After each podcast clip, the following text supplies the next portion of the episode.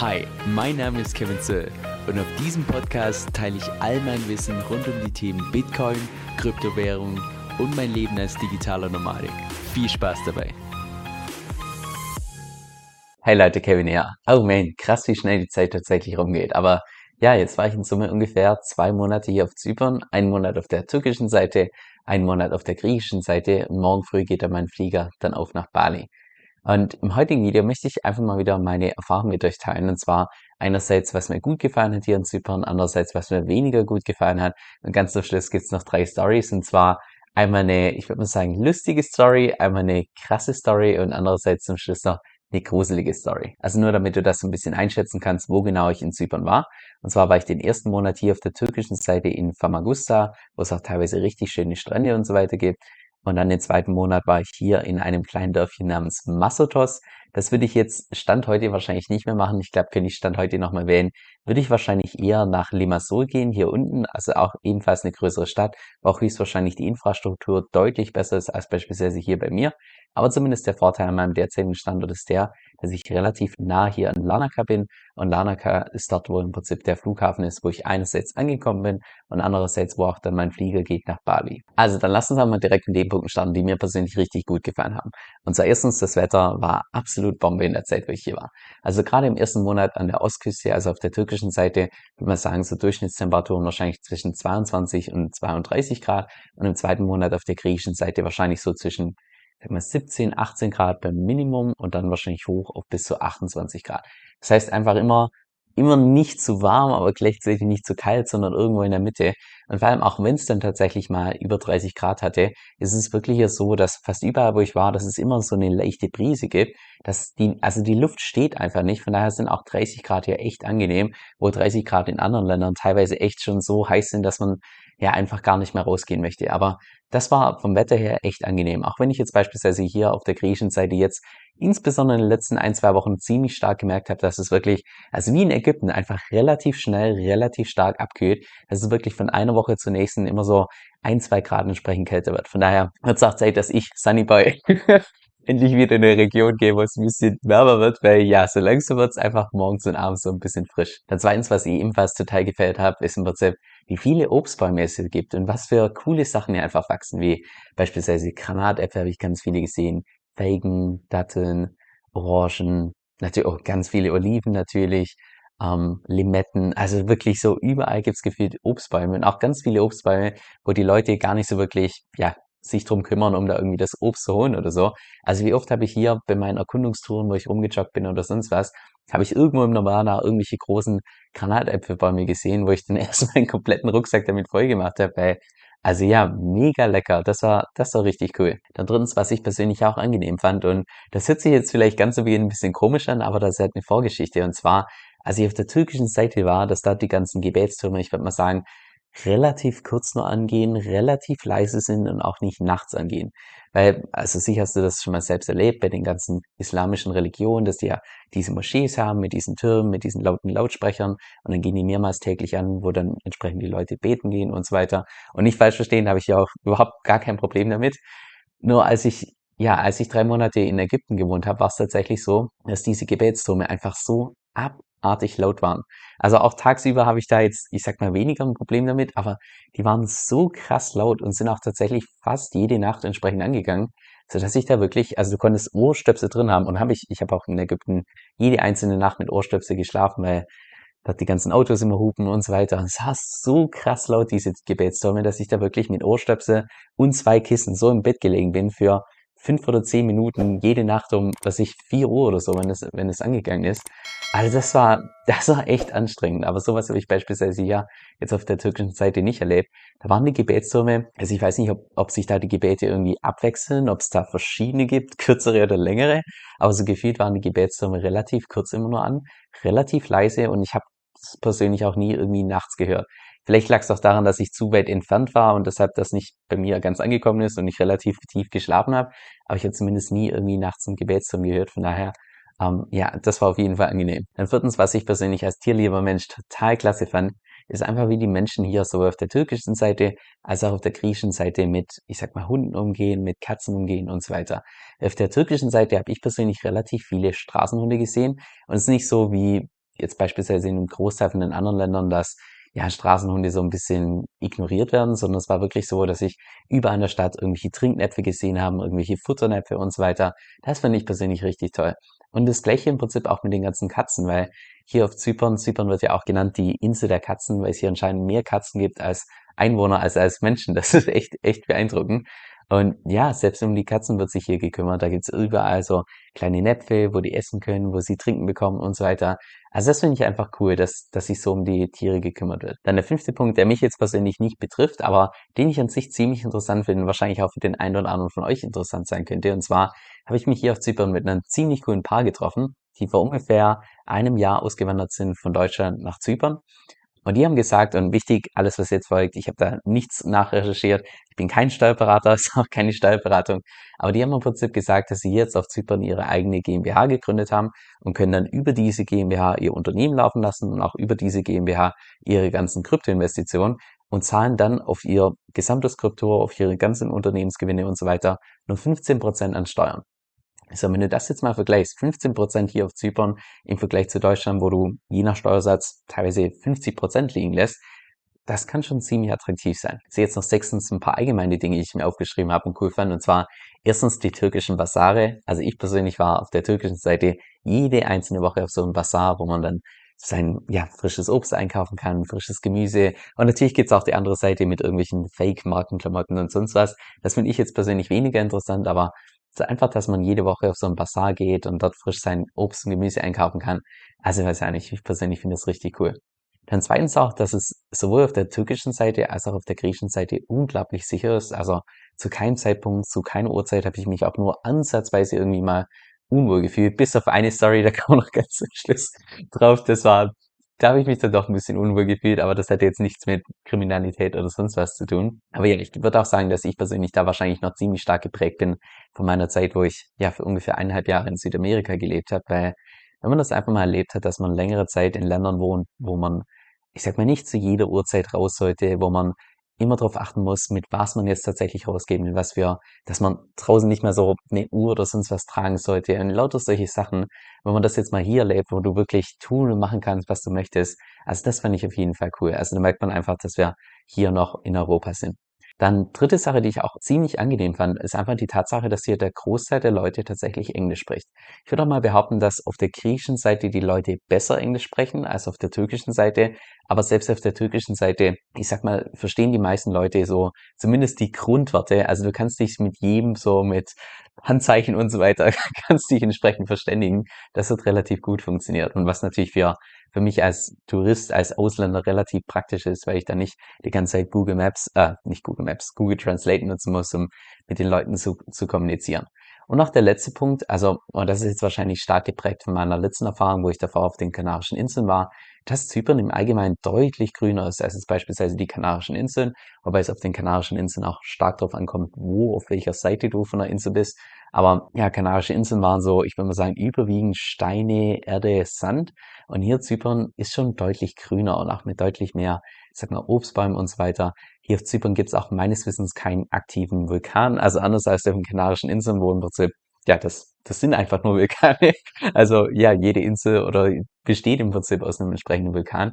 Das ist hier ganz anders. Und auch die Tatsache, dass es einfach im Mittelmeer ist, wo ich persönlich, und da kenne ich mich wahrscheinlich jetzt nicht ganz so gut aus, aber ich würde mal sagen, im Allgemeinen einfach eine Insel im Mittelmeer wahrscheinlich deutlich sicherer als jetzt beispielsweise irgendwelche Inseln im Atlantischen Ozean, gerade was Tsunamis und solche Geschichten angeht. Also kann ich mir jetzt vorstellen, dass da wahrscheinlich auf Zypern deutlich weniger passiert als jetzt oder passieren könnte, im Vergleich zu irgendwelchen Inseln im Atlantischen Ozean. Da kommen wir jetzt zu den Punkten, die mir persönlich weniger gut gefallen haben, und zwar angefangen, was Visa angeht und Einreisebestimmung.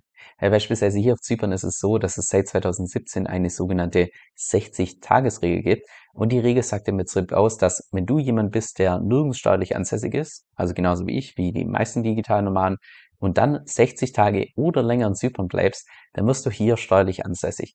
Und das würde wiederum bedeuten, dass ich dann hier meine Steuererklärung machen muss, hier meine Steuern zahlen muss und so weiter. Also schon allein wegen dieser Regel nicht wirklich attraktiv für digitale Nomaden, weil in den allermeisten Ländern sind es diese 183 Tage, dass du erst danach tatsächlich steuerlich ansässig wirst. Aber hier auf Zypern tatsächlich schon nach 60 Tagen. Und das ist auch, by the way, der Hauptgrund, warum ich hier weniger als 60 Tage geblieben bin, sondern in Summe ich glaube 57 oder 58 Tage, also einfach ein bisschen weniger ich natürlich kein Interesse habe, entsprechend hier Textresident zu werden. Und deshalb auch wichtig, falls du selbst mal irgendwie vorhast, später mal digitale Nomade zu werden oder sonst was, dass du gerade solche Sonderregeln immer für jedes Land immer recherchierst, dass du nicht einfach blind hin und her reist und denkst, so, ja, das wird schon passen, sondern da gibt es echt unglaublich viele Ausnahmen. Und dann auch schon direkt zum zweiten Punkt. Und zwar ist es laut meiner Recherche so, dass man auf die türkische Seite auf Zypern eigentlich als deutscher Staatsbürger bis zu 90 Tage problemlos bleiben kann, ohne dass man irgendwie ein spezielles Visum braucht. Aber als ich tatsächlich über die Grenze gegangen bin, wollte mir die Person nur 30 Tage geben und meinte dann, ja, nach 30 Tagen muss ich raus und dann muss ich nur kurz raus und kann dann irgendwie einen Tag später wieder reingehen. Aber schon allein das, dass ich eigentlich, so, zumindest laut meiner Recherche, bis zu 90 Tage bleiben könnte, aber die Person mir einfach nur 30 Tage gegeben hat, das ist einfach so, ich weiß gar nicht, wie man das beschreiben soll, aber wenn man das mal nicht selbst erlebt hat, ist es wahrscheinlich schwierig. Aber schon allein die, die Tatsache, dass, dass ich das Gefühl habe, ich bin einfach nicht willkommen in einem Land, das ist so unschön. Ich weiß gar nicht, wie ich das ausdrücken soll.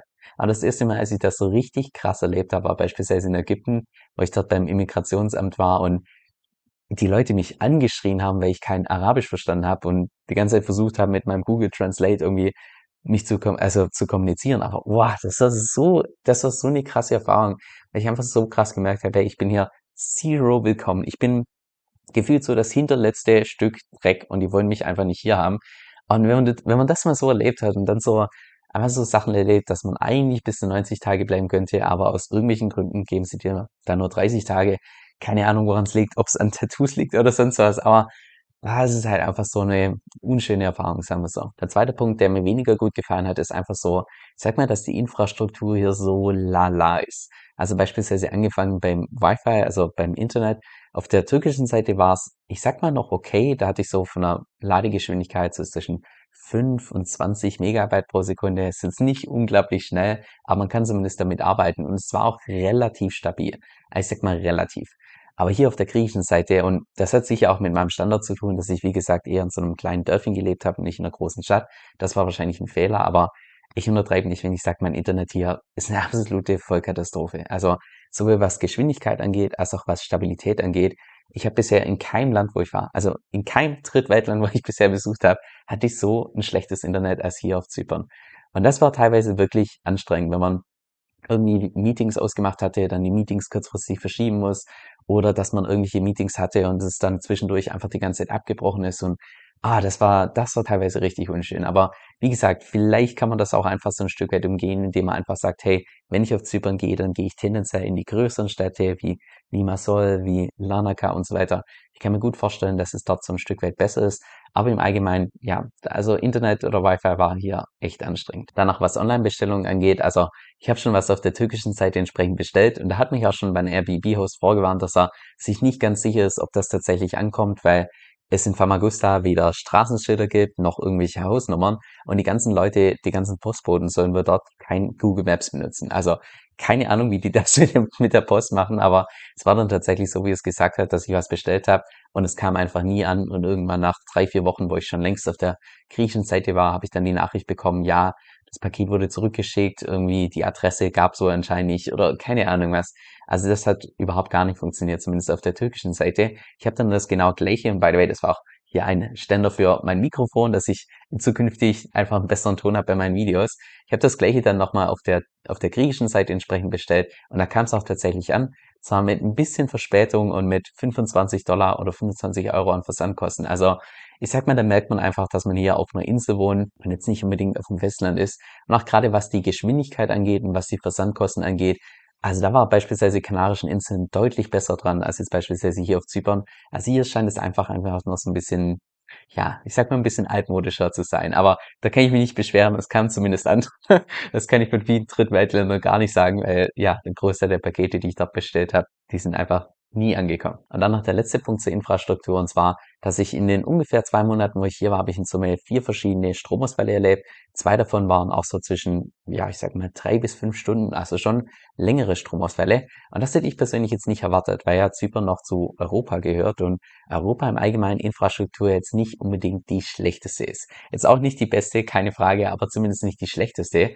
Und vier Stromausfälle in zwei Monaten, da würde ich sagen, das ist wahrscheinlich so Durchschnitt von den Drittweltländern, die ich bisher besucht habe. Also das ist auch in aller Regel so, dass du da einfach regelmäßig mal keinen Strom hast. Aber in aller Regel ist es auch so, dass der Strom relativ schnell wieder zurückkommt. Und das war hier teilweise wirklich so, dass ich drei, vier Stunden einfach nur rumgesessen bin, gelesen habe, weil ich einfach nicht arbeiten konnte. Das war, ja, das ist halt so, wie es ist. Aber vielleicht hat das auch wiederum mit dem ich sag mal, kleinen Dörfchen hier auf der griechischen Seite zu tun, in Famagusta auf der türkischen Seite. Das war eigentlich eine größere Stadt, also da bin ich mir nicht ganz sicher, was da tatsächlich schiefgelaufen ist.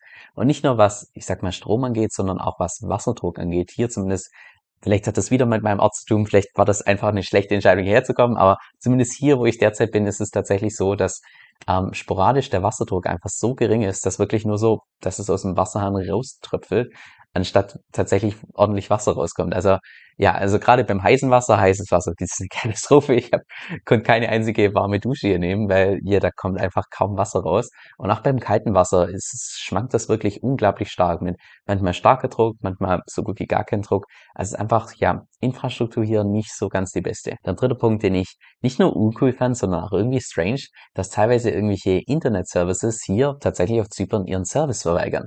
Beispielsweise, als ich auf der türkischen Seite war, ganz genau, ähm, war so, dass mein Google Meet Account, also Google Meet für die ganzen Meetings, die ich habe und so weiter, da habe ich den Premium Account und der ist abgelaufen, als ich auf, auf der türkischen Seite war.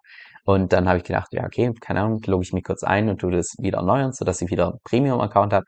Und dann steht dran, ja, dieser Service ist nicht in deinem Land verfügbar. Da dachte ich nicht so, okay, also das ist strange. Also ja, kein Thema, machen wir halt wie immer benutze ich entsprechend ein VPN. Also VPN ist im Prinzip so ein Service, der deine eigene IP-Adresse so umändert, dass es so aussieht, als ob du jetzt gerade von einem anderen Land entsprechend ins Internet gehst. Also wollte ich mich beim ersten VPN einloggen, dann stand dran, ja, dieser Service ist in deinem Land nicht verfügbar. Da ich so, what? Nicht mal mein VPN geht. Habe ich ein zweites runtergeladen, gleiche Meldung, dieser Service ist in deinem Land nicht verfügbar. Da konnte ich einfach keinen Google Meet wieder upgraden und in der kompletten Zeit hatte ich jetzt halt nur den normalen Account, nicht einen Premium-Account weil es ja einfach nicht verfügbar ist. Es sind jetzt noch ein paar Sachen zum Schluss, die ich ebenfalls ein bisschen weniger cool fand. Und zwar erstens, dass relativ viele Leute gerade auf der griechischen Seite Deutsch verstehen oder Deutsch sprechen. Und es hört sich jetzt vielleicht komisch an, weil die allermeisten Leute finden das wahrscheinlich cool, dass sie sich da mit mehr Leuten austauschen können. Aber ich persönlich, wenn ich schon in einem anderen Land bin, dann finde ich es irgendwie cool, wenn ich mir keine Gedanken machen muss, dass irgendjemand meine, also meine persönlichen Gespräche versteht, sondern wenn ich einfach die ganze Zeit mit irgendwelchen Leuten, also über Voice Messages oder Calls oder so, Deutsch sprechen kann und nicht davon ausgehen kann, dass es einfach kein Mensch versteht. Finde ich persönlich ein bisschen angenehmer, aber das ist wahrscheinlich einfach nur Geschmackssache. Dann der zweite Punkt, dass ich auch gerade hier auf der griechischen Seite so zwei oder drei Tage hatte, wo ich so richtiges Depri-Wetter hatte. Also so richtig grau und düster, dass ich teilweise, ja, ich würde mal sagen, so zwischen 12 und 1 Uhr mittags, also direkt am Mittag, dass ich da teilweise mein Licht anmachen musste in der Wohnung, weil es so düster war. Und also das letzte Mal, dass ich so ein Depri-Wetter erlebt habe, war, war klappt wirklich in Deutschland. Das war ich einfach nicht mehr gewohnt, wenn wirklich der komplette Himmel grau ist und so richtig so, ah, und ist irgendwie echt traurig, aber meine persönliche Laune ist so stark davon abhängig, wie das Wetter ist. Also gerade wenn wenn dann so ein Wetter ist, wo dann einfach nur draußen grau ist und ich dann drin sitze mit Lichtern.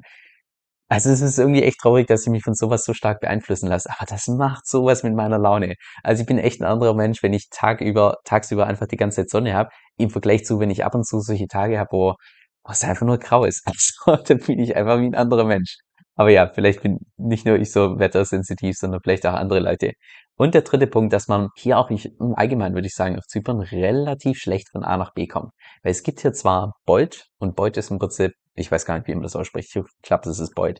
Bolt ist im Prinzip so ein Pendant wie Uber, also das im Prinzip über eine App so eine Art, und ich glaube, Uber ist in Deutschland auch nicht bekannt, oder? Also ist wie so eine Art App für einen Taxiservice, wo du, wo auch persönliche Leute dann plötzlich zu einem Taxiservice werden können und dich rumfahren können, relativ günstig, wo du dann auch das Auto direkt auf der Karte siehst, ganz genau weißt, wenn die ankommen und so weiter. Und das gibt's hier in abgewandelter Form. Also hier ist es nicht Uber, was, was primär bekannt ist. Uber ist, glaube international das mit Abstand größte Unternehmen, sondern hier ist es Bolt. Und ja, äh, ich wollte den Service mehrfach nutzen, aber Jetzt zeigt sie einfach keine Autos an. Also von daher, das scheint wohl so wenige zu nutzen. Also vielleicht ist es auch wieder von, von der Region abhängig. Vielleicht bin ich einfach im Nirvana und hätte in eine große Stadt gehen sollen. Aber zumindest hier, wo ich derzeit bin, da funktioniert das einfach nicht. Und von daher heißt es dann für mich, wenn ich tatsächlich von A nach B gehen will, dann erst ein normales Taxi zu benutzen. Und normale Taxis hier mit, ich sag mal, ich sag mal von den Kosten her relativ vergleichbar mit Deutschland. Ja, keine Ahnung, es gibt coolere Möglichkeiten, um von A nach B zu kommen. Also gerade wenn man ja einfach so schaut, wie das international funktioniert und teilweise wie günstig es international ist, gerade Südostasien oder Südamerika von A nach B zu kommen, da schnippst du mit dem Finger und kommst für zwei Dollar durchs komplette Land. Also ich übertreibe es ein bisschen, aber so gefühlt. So jetzt wie versprochen zum Schluss noch drei Stories und zwar beginnen mit einer lustigen Story, danach eine krasse Story und danach eine gruselige Story. Und zwar zunächst mal die lustige Story. Und zwar war ich da in Famagusta und war im Supermarkt, habe Lebensmittel eingekauft und so weiter und war gerade auf dem Heimweg vom Supermarkt, bin erst daheim gelaufen und ungefähr so, ich würde mal sagen, 300 Meter von der Moschee entfernt waren so zwei Straßenhunde auf dem Gehweg, die sind einfach nur gelegen. Und dann ist während der Zeit, als ich da gerade vorbeigelaufen bin, sind die Gebetsfirmen entsprechend angegangen, also wo dann relativ laut über diese Lautsprecher die Gebete angegangen sind und so weiter. Aber was haben diese Straßenhunde gemacht? Sie sind einfach so, so gelegen auf dem Gehweg und haben dann mitgejaut zu diesen Gebeten. Das ist so herrlich. Ich bin so runtergebrochen, als ich das gesehen habe. Aber ich war viel zu spät, habe ich dran gedacht, da ein Video dafür zu machen. Und dann bin ich gerade meine Kamera rausholen und dann sind die, die Gebetstürme ausgegangen. Ach, dann war es erst spät. Aber das war, das war eine richtig coole Story. Dann zur zweiten Story, die einerseits traurig ist und andererseits auch irgendwie krass. Und zwar, als ich hier angekommen bin auf Zypern, war ich ja wie gesagt den allerersten Monat auf der türkischen Seite. Und dann hat es natürlich im Internet meine IP-Adresse erkannt, dass ich auf der türkischen Seite bin und dementsprechend auch alle Preise, die mir in Online-Shops oder sonst was angezeigt wurden, war alles dann in türkischen Lira gemessen. So. Und ich persönlich habe das ganze Beginn erst gar nicht wirklich realisiert und bin dann ganz normal auf meine üblichen Webseiten gegangen, unter anderem auch CoinMarketCap und schaue mir so diesen Chart von Bitcoin an und denke so, irgendwie sieht der anders aus. Also irgendwie hatte ich den anders in Erinnerung. Auch gerade, dass dieser Peak hier höher war, dass, man, dass es mir mittlerweile schon deutlich tiefer sind, bis mir dann aufgefallen ist, oh, okay, das ist ja in türkischen Lira gemessen. Und jetzt schau dir mal den Unterschied an von Bitcoin in Dollar gemessen und Bitcoin in Lira gemessen. Das ist hier der Chart in Dollar gemessen, wo du hier sehen kannst, das letzte Peak war deutlich höher und mittlerweile sind wir schon relativ tief. Mittlerweile sind wir unter dem letzten Peak. Und wenn man das mal in türkischen Lira misst, siehst du hier, wir sind derzeit um Welten höher als beim letzten Peak tatsächlich noch. Und Hintergrund ist natürlich der, und das ist es sicher auch selbst schon mitbekommen, dass einfach die türkischen Lira derzeit eine unglaublich hohe Inflationsrate hat. Also wenn man den mal allein hier in Euro misst, vor rund fünf Jahren waren wir ungefähr noch bei 22 Cent, also dass ein türkischer Lira tatsächlich 22 Cent wert war. Und mittlerweile sind wir bei ungefähr 5 Cent. Innerhalb von fünf Jahren einfach mal viermal weniger wert. Das ist schon also das ist richtig krass. Und da sieht man auch mal wieder, wie wichtig es ist, dass einfach Leute, gerade in solchen Ländern, also Türkei und ähnliches, dass die einfach Zugang haben zu Bitcoin. Und ja, Bitcoin ist super volatil und innerhalb von einem Jahr kann man richtig viel Geld verlieren mit Bitcoin, wenn man im falschen Zeitpunkt entsprechend eingestiegen ist. Aber schon allein langfristig gesehen, wenn man das hier mal anschaut, oder das war der falsche Chart, der hier in Lira gemessen, also ja, was ist die bessere Alternative? Weiterhin alles in seiner eigenen nativen Währung zu sparen, wo ja, die einfach stark inflationiert oder tatsächlich was in Bitcoin zu packen. Also von daher, ähm, gut, dass es sowas gibt, gut, dass mittlerweile die Menschen hier eine Alternative haben. So jetzt noch eine gruselige Story zum Schluss und eines vorweg, und das meine ich wirklich ernst, wenn du wirklich sehr tierlieb bist, ist es vielleicht besser, wenn du direkt schon zum Fazit springst und dir nicht die Story jetzt anhörst, weil, ja, wie gesagt. Anyway, ich fange mal vorne an. Und zwar, normalerweise, wenn ich, ich sag mal, tendenziell in etwas sicheren Ländern bin, dann ist eine Art und Weise, wie ich so die Gegend erkunde und mich einfach so ein bisschen besser auskenne hier, ist die, dass ich einfach joggen gehe und dann mal hier in die Richtung joggen gehe, dann in die andere Richtung und dann mal hier und dann mal da und so weiter. Und hier bin ich, also gerade in dem Ort, wo ich derzeit noch bin, bin ich relativ nah an der Küste. Ich würde mal sagen, vielleicht so einen Kilometer davon entfernt. Das heißt, in aller Regel bin ich dann zur Küste gejoggt und an der Küste entlang oder in die andere Richtung. Also meistens immer zur Küste. Und jetzt gerade zum Schluss, letzte Woche dachte ich mir, ach, ich könnte ja auch mal einfach in die andere Richtung gehen, so Richtung Inlands, weil ich habe keine Ahnung, was da ist. Auf Google Maps zeigt es gar nicht an. Also gehen wir mal auf eigene Faust, gehen wir da entsprechend mal joggen. Und sie da Richtung Inland waren dann relativ viele kleine Bauernhöfe und so weiter. Und unter anderem habe ich auch eine relativ große Schafsherde gesehen, also eine gigantische Schafsherde und dachte dann so, ja, cool. Also dann habe ich jetzt erstmal einfach über ein Bild davon machen, ein Video davon machen und bin dann einfach gelaufen. Also ich bin nicht mehr gejoggt und habe dann einfach so mit der Kamera habe ich so gehalten und habe die ganze Zeit nur die Schafseite angeschaut und bin so einfach der Straße entlang gelaufen, bis ich dann das Video stopp und tue dann so meine Kamera runter und merke dann plötzlich, dass ungefähr zwei Meter vor mir einfach ein totes Schaf liegt. Und nicht nur einfach ein totes Schaf, was da, da liegt, sondern ein totes Schaf, wo, äh, wo ein Bein rausgerissen war. Also nicht abgesägt oder sonst was, sondern wirklich so rausgerissen mit. Also war überall das Fleisch und also man, ich war, ich habe da, ich hab das gesehen und ich habe es viel zu spät gemerkt und direkt einen Puls bekommen und holy shit, was ist hier los? Warum liegt ja einfach ein totes Schaf mit einem rausgerissenen Bein? Da dachte ich so, also da war ich erstmal so komplett konfus und so weiter und dann bin ich weitergejoggt und während dem Joggen musste ich dann die ganze Zeit in dieses Schaf denken, weil ich mir gedacht habe, was ist da passiert? Also wie, wie kann es sein, dass da einfach ein totes Schaf liegt? Okay, kann irgendwie Krankheit gehabt haben oder sonst was, aber dass dann so ein Bein rausgerissen wurde. Und das war einfach so, keine Ahnung, dass ich beim Joggen dann die ganze Zeit drüber nachgedacht habe. Und dann bin ich weiter inlands gejoggt und so, ja, nach ein paar hundert Metern habe ich so in der Ferne gesehen, dass da ein Rudel ist von wilden Hunden und wilde Hunde sind jetzt auch nichts Neues. Gibt in, gibt's in den meisten Ländern außerhalb von Europa relativ viele und auch in Europa. Ähm, und ja, dass, dass ich einfach so ein Stück weit beobachtet wurde von dem Rudel von den, von den Hunden. Und das waren jetzt keine Chihuahuas oder sonst was, sondern das waren richtige Geräte an Hunden, vielleicht fünf, sechs Stück oder so. Ich würde auch mal sagen von der Ferne, aber das war relativ weit weg, äh, geht so in Richtung Thai Ridgeback, falls du dich besser auskennst mit Hunden. Also schon, ich sag mal, einfach Geräte. Auf jeden Fall haben die mich einfach beobachtet und ich persönlich, ich habe keine Angst vor Hunden. Ich bin selbst mit Hunden aufgewachsen. Ich habe eine Website über Hunden. Also normalerweise mache ich mir, mir da jetzt nicht irgendwie große, größere Gedanken. Aber einfach die Tatsache, dass ich dieses Schaf gesehen habe dass dieses Bein einfach so rausgerissen wurde oder keine Ahnung, wie das passiert ist, da war, da war so mir richtig unwohl, weil ich mir gedacht habe, ja, was ist, wenn da vielleicht doch die Hunde was damit zu tun haben und warum werde ich jetzt hier gerade von denen so beobachtet? Vielen habe ich dann so mit Joggen aufgehört und bin dann einfach nur gelaufen, also so, dass ich ja möglichst nicht irgendwie schnelle Bewegungen oder sonst was, bin dann wieder zurückgelaufen. Ich so richtig so, oh Gott, bitte passiert jetzt irgendwie nichts. Also, wie gesagt, normalerweise habe ich ja keine Angst vor Hund oder so, aber in der Situation war, ah, das war ein bisschen da habe ich mich ein bisschen unwohl gefühlt. Und deshalb habe ich ja ganz zu Beginn gesagt, dass ich mich eigentlich hier auf der kompletten Insel, in der kompletten Zeit nie irgendwie sicherheitstechnisch unwohl gefühlt habe. Aber, also nicht wegen Kriminalität oder sonst was, sondern das war einfach, ich sag mal, ein komischer Zufall. Jetzt im Nachhinein, ich weiß auch nicht, ob da die Hunde irgendwie damit was zu tun haben, weil, also normalerweise ist es nicht so üblich, dass jetzt Hunde unbedingt, also keine Ahnung, was da passiert ist, aber das war einfach nur eine, eine komische Story. Und da, das war echt, also das hat mich den ganzen Tag dann auch gedanklich beschäftigt, als ich wieder zu Hause war. Und mir nur gedacht boah, was, was ist da passiert mit diesem Schaf? Weil das sah echt krass aus. Also, ja, aber wie gesagt, ich will es nicht näher beschreiben. Ich zeige dir auch keine Bilder davon, weil das war, das war wirklich unschön. So jetzt noch zum Schluss mein persönliches, komplett subjektives Fazit. Und zwar einerseits aus der Perspektive von mir derzeit als digitaler Nomade und andererseits aus, aus der Perspektive von jemand, der beispielsweise sesshaft in Deutschland lebt. Und weil ich das vor fünf Jahren auch noch gemacht habe, kann ich glaube auch die Perspektive relativ gut vertreten. Und zwar, lass uns mal mit der Perspektive starten von einem digitalen Nomaden. Da würde ich sagen, Zypern jetzt nicht wirklich attraktiv. Weil ich meine, ja, das Wetter ist super und äh, es gibt tolle Strände und tolles Essen, aber das gibt's auch in 100 anderen Ländern. Von daher aus der Perspektive jetzt nicht wirklich attraktiv.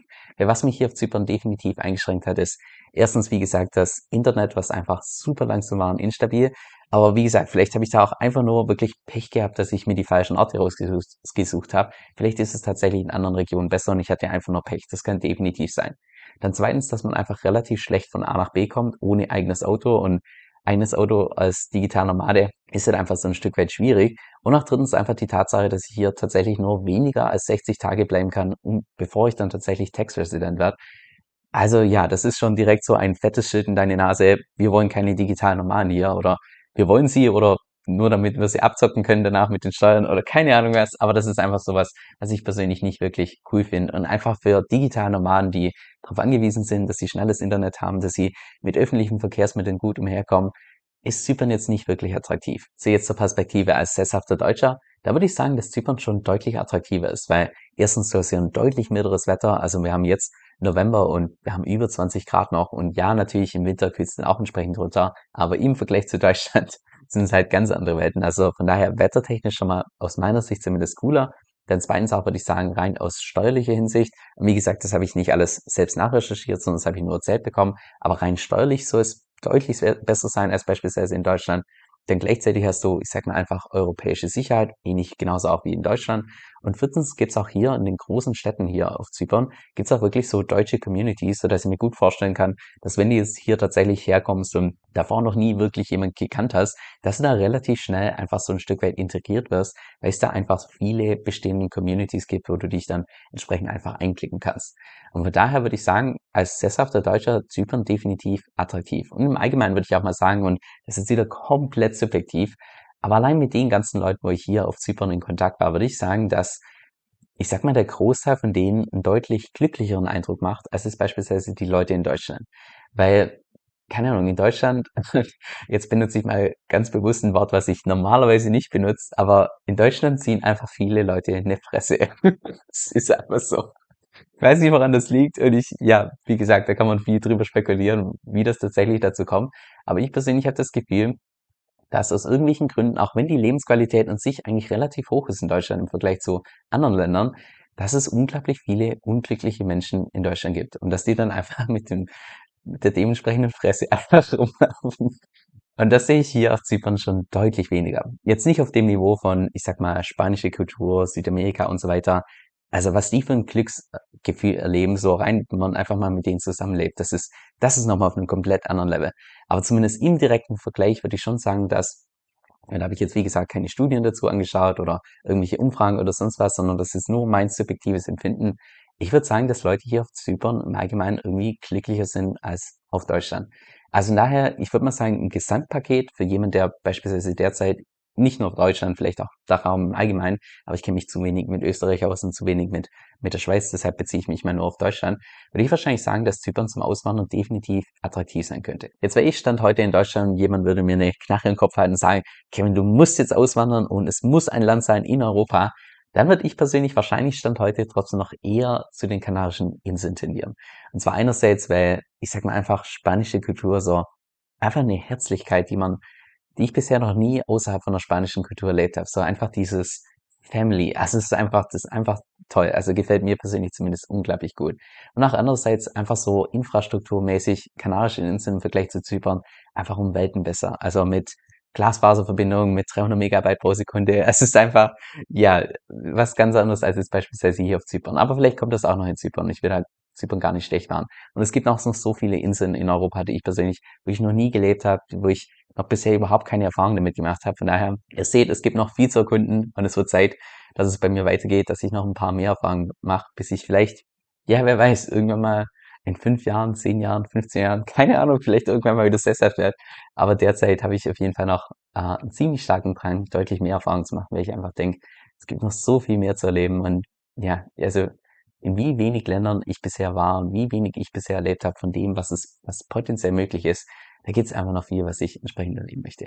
Ich habe vor kurzem eine Umfrage gemacht, woraus kam, dass mehr als 50% von meiner Audience das gleiche Tool für ihre Steuern benutzt, und zwar das Tool Cointracking. Und erst als ich dann darüber recherchiert habe, habe ich im Nachhinein rausgefunden, dass das auch weltweit der Marktführer unter den Kryptosteuertools ist und dementsprechend auch das Tool ist, was in aller Regel die ganzen Steuerberater empfehlen, weil sie sich eben damit auskennen, mit den anderen Tools entsprechend weniger. Das heißt, sie wissen dann ganz genau, was sie mit den Daten machen müssen und so weiter und so fort. Jetzt das Coole in dem Tool ist meiner Meinung nach nicht nur, dass die so gut wie jeden Coin Coin akzeptieren, sondern dass es da auch eine komplett kostenlose Variante gibt. Jetzt, falls du mehr darüber erfahren möchtest, dann geh einfach auf meine Webseite kevinsoe.com-5. Das ist K-E-V-I-N S-O-E-L.com-5. Dieser Podcast stellt weder eine steuerrechtliche noch eine finanzielle Beratung dar. Das heißt, alle Informationen sind wirklich nur zu Informationszwecken bestimmt.